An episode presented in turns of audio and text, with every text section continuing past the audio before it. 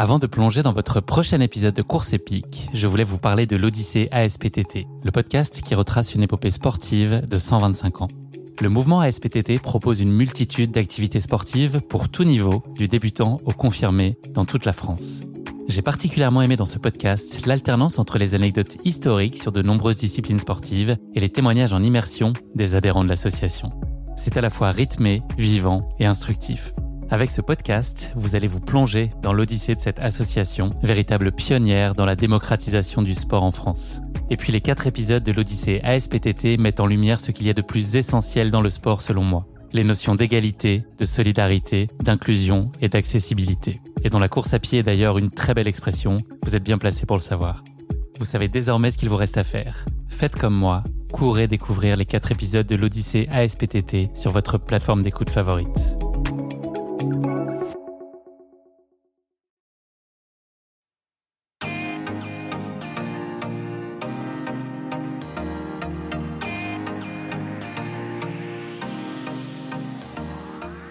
Bonjour à tous, je suis Guillaume Lalu et je suis ravi de vous retrouver dans ce nouveau format court de course épique, Moment épique. Le principe de ce format court est très simple. Partager avec vous plus particulièrement un moment de course qui a marqué la vie de mon invité. Une rencontre improbable, un moment de solidarité, d'émerveillement, une galère, un abandon, une révélation. Bref, un de ces moments qui font que la course à pied est si unique, inspirante et exaltante pour chacun d'entre nous. Mais ne perdons pas une seconde de plus. Je cède la place à mon invité qui va partager avec vous son moment épique. Bonne écoute Bonjour Sissi, je suis ravi de te recevoir aujourd'hui à Paris dans ce format hors série de l'été de course épique qui va s'attacher à un moment de course qui a particulièrement marqué ta vie, un moment épique donc. Pour ceux qui ne l'auraient pas déjà fait, je vous invite à écouter le deuxième épisode de Course épique enregistré il y a un peu plus d'un an ensemble et dans lequel tu avais partagé avec nous ton ultra trail en Patagonie totalement hors norme et riche de surprises plus ou moins bonnes. Avant de partager plus particulièrement ce moment épique ensemble, quelques mots sur les trail que tu as couru hier et qui, on peut le dire, s'est très bien passé pour toi.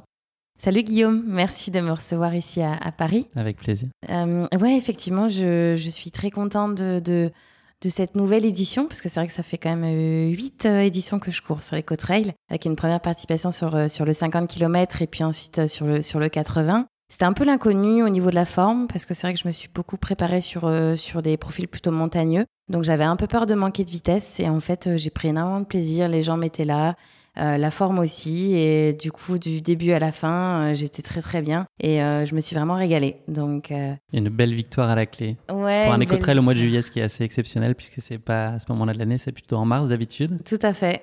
C'est pas mal, moi ça me va bien, on n'a pas trop froid, on a même un peu chaud, mais là c'était plutôt voilà, on a eu un peu de pluie au départ et puis euh, c'était tempéré. On n'a pas eu de grosse, grosse chaleur. Donc franchement, c'était plutôt euh, idéal, je pense, au niveau de la météo. Pour commencer cet épisode, est-ce que tu pourrais te présenter en quelques mots, Sissi, pour ceux qui ne te connaîtraient peut-être pas?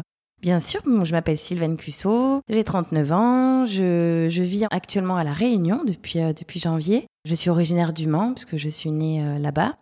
Euh, j'ai pas mal euh, vadrouillé euh, dans ma vie parce que j'ai fait quelques années sur Toulouse, quelques années sur Angers et puis dans le Gard aussi à Uzès. voilà, je fais de la course à pied depuis, depuis mon plus jeune âge et puis du trail running le plus particulièrement depuis 2013. J'ai la chance d'être accompagnée par, par des partenaires comme ASICS ou Iron. Et puis Iron qui est également mon, mon employeur puisque je travaille pour la société depuis maintenant 2012. Est-ce que tu peux nous en dire plus sur la course sur laquelle tu as vécu ce moment épique qu'on va partager ensemble aujourd'hui? Oui, alors c'est une course qui, s'est déroulée cette année au Cap Vert, sur l'île de San Antao, une, course de 120 km et à peu près 7000, plus de 7000 mètres de dénivelé positif. Euh, donc c'est une épreuve qui se déroule euh, organisée par le TREG, une, organisation qui, organise beaucoup de courses en Afrique donc euh, voilà, c'était c'était un peu particulier au niveau du contexte puisque c'était euh, bah, sorti du Covid, donc on était en, en effectif restreint. Euh, et puis c'est vrai que c'est plus un séjour sportif pour les participants que vraiment une course, parce qu'on est parti une semaine entière là-bas avec pas mal d'activités en dehors de, de, la course. Et donc il s'est trouvé que comme on a la particularité de cette course, c'est qu'elle se déroule en, auto-navigation, donc pas de balisage. On a juste une balise euh, donc qui nous permet quand même de nous orienter euh, et en autosuffisance alimentaire, donc pas de ravitaillement euh, solide, uniquement des ravitaillements en eau tous les 20 km à peu près. Donc c'est quand même déjà deux particularités qui font que c'est quand même une course à part. Personnellement, j'avais jamais fait de course sans balisage. Donc c'était un peu l'inconnu. Euh, on est parti euh, avec Manon Board, euh, une très bonne coureuse qui, vit dans le Jura. on est parti à peu près ensemble. Elle a pris un peu les devants et puis en fait, elle s'est perdue plusieurs fois, ce qui fait qu'on s'est retrouvés, on s'est retrouvés ensemble à chaque fois qu'on faisait le yo-yo en fait. Donc, ben, on s'est dit, on, on, ferait mieux de faire la course ensemble. Donc, voilà, il s'est trouvé que on a décidé de faire course commune sur euh, sur euh, la totalité du parcours. Alors c'est pas évident parce que quand on est deux, euh, il faut il faut gérer les coups de moins bien, les coups on est mieux. Mais c'est vrai que on s'est dit une course comme ça où tu te retrouves au milieu de nulle part, ça peut être assez vite angoissant. Dans la nuit, le Cap Vert c'est particulier parce qu'il n'y a pas d'habitation, c'est c'est aride, c'est c'est c'est un, une île qui est vraiment différente de de, ce qu'on a ici en, France. Donc on avait peur de se perdre de nouveau. Donc voilà, le fait de vivre la course à deux, euh, je pense que ça nous a apporté finalement euh, plus de positif qu'autre chose. Et euh, ça nous a permis de voir la course du bon côté finalement. Et, et finalement de, prendre plus de plaisir que peut-être si on avait fait séparément, on aurait eu des moments un peu plus compliqués ou voilà, on se serait peut-être retrouvé dans des moments un peu angoissants et même on s'est dit l'une l'autre, peut-être que si on avait fait course séparée, on serait peut-être pas allé au bout parce que un moment donné, euh, quand tu es complètement perdu au milieu nulle part, euh, tu as tendance le moral flanche et à te dire bon, c'est bon, j'arrête. Donc, euh, donc voilà. Et donc ce moment épique, ça a été justement un moment où vous, êtes, vous avez un peu perdu la trace, c'est ça?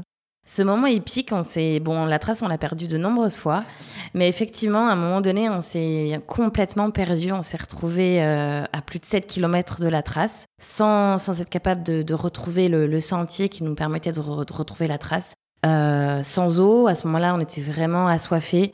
Euh, on s'était dit bon, on n'a pas de solution dans, dans, la précipitation et puis euh, vraiment pour euh, en, survie, on s'est dit on va essayer de trouver une maison et puis essayer tant pis d'aller chercher de l'eau parce qu'on était vraiment vraiment pas bien. Et en, en descendant donc toujours hors, hors trace, hein, on est tombé par hasard sur le, le photographe de la course qui faisait voler le drone en fait au-dessus du sentier pour essayer de prendre les coureurs en hauteur en fait. Donc pour nous c'était un peu comme le Messie quand on l'a vu, on s'est dit c'est pas possible, c'est on a une hallucination, c'est pas lui, c'est pas Christophe. et en fait, c'était lui. Donc, euh, on était, euh, ouais, on l'a, on l'a, on l'a retrouvé. Il nous a, il nous a remis sur la, enfin, il nous a montré par où il fallait aller pour retrouver la trace. Et puis, il nous a annoncé que euh, François était juste devant, François Den, qui malheureusement, pour lui, a eu des, des problèmes de crampes, etc. Et il a dû s'arrêter plusieurs heures au ravitaillement qui a suivi. Donc, euh, donc voilà, il y a eu un grand moment de solitude avant de, de, de retrouver, euh, de, de, tomber sur, sur ce photographe, sur Christophe. Et puis après, euh, ce moment où tu, tu raccroches en fait, où tu te retrouves un petit lueur d'espoir. Et euh, voilà, en plus c'était au moment de la tombée de la nuit.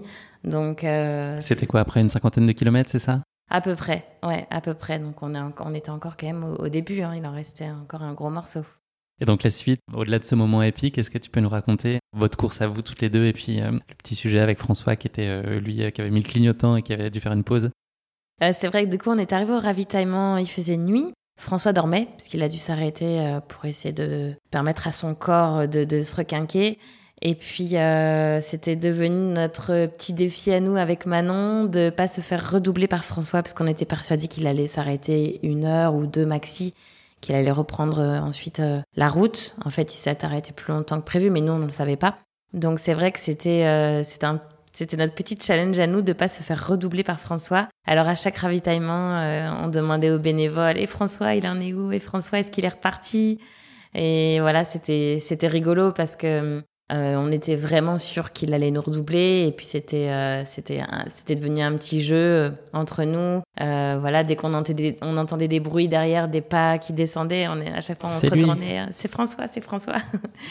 donc donc c'est rigolo parce que jusqu'à l'arrivée, on était obnubilé par la remontada de François. qui n'a pas eu lieu donc qui n'a pas eu lieu puisque puisqu'il est arrivé derrière mais c'est vrai que c'était c'était c'était rigolo de de, de de, se laisser porter par ça et puis c'était devenu un, un jeu rigolo. Euh. Et donc la course est très bien conclue pour vous deux puisque vous avez passé la ligne d'arrivée main dans la main avec Manon tout à fait. C'est vrai que quand on, quand on s'est retrouvé au départ et qu'on a prévu de faire euh, course commune, parce que pour nous c'était une évidence, que c'était comme ça qu'il fallait le vivre. C'est une course qui est quand même très euh, tournée vers l'aventure, l'expérience. Et pour nous c'était plus de plaisir de la partager.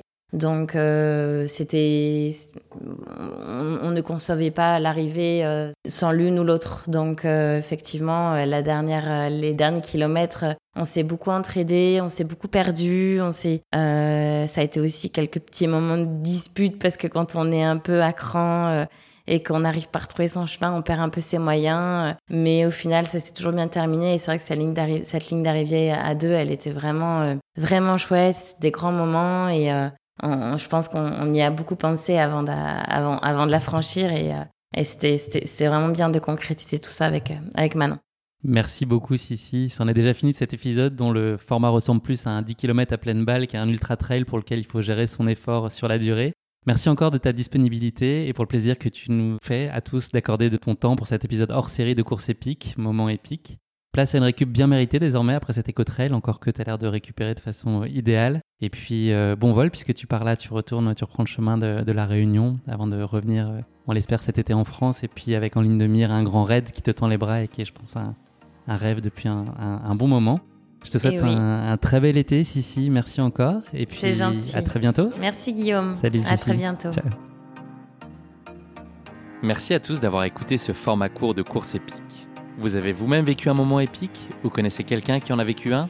Contactez-moi à l'adresse guillaume at Et pour être sûr de ne manquer aucun épisode, n'oubliez pas de vous abonner sur votre plateforme d'écoute favorite.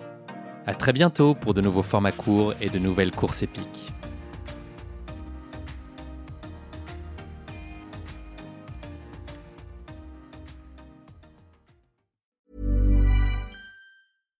Hi, I'm Daniel, founder of Pretty Litter. Cats and cat owners deserve better than any old-fashioned litter. That's why I teamed up with scientists and veterinarians to create Pretty Litter. Its innovative crystal formula has superior odor control and weighs up to 80% less than clay litter. Pretty Litter even monitors health by changing colors to help detect early signs of potential illness. It's the world's smartest kitty litter. Go to prettylitter.com and use code ACAST for 20% off your first order and a free cat toy. Terms and conditions apply. See site for details.